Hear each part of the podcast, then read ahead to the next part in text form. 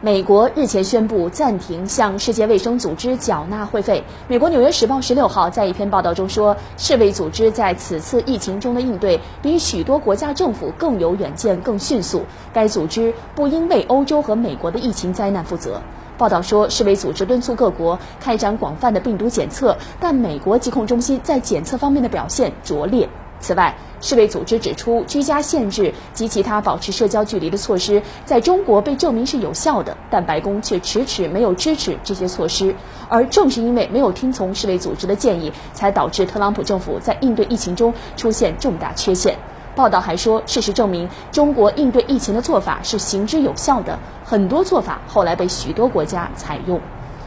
美国目前是全球确诊病例最多的国家，疫情最为严重的州是纽约州。美国总统特朗普十六号宣布了从五月开始分阶段重启美国经济的指导方针，但何时解禁复工，各州有权自行决定。尽管纽约州的疫情曲线正在变平，但解禁还没有提上日程。按照纽约州州长科莫的说法，在疫苗研制完成以前，确保人们安全重返工作岗位的措施包括大规模实施病毒检测、追踪和隔离确诊病例的接触者。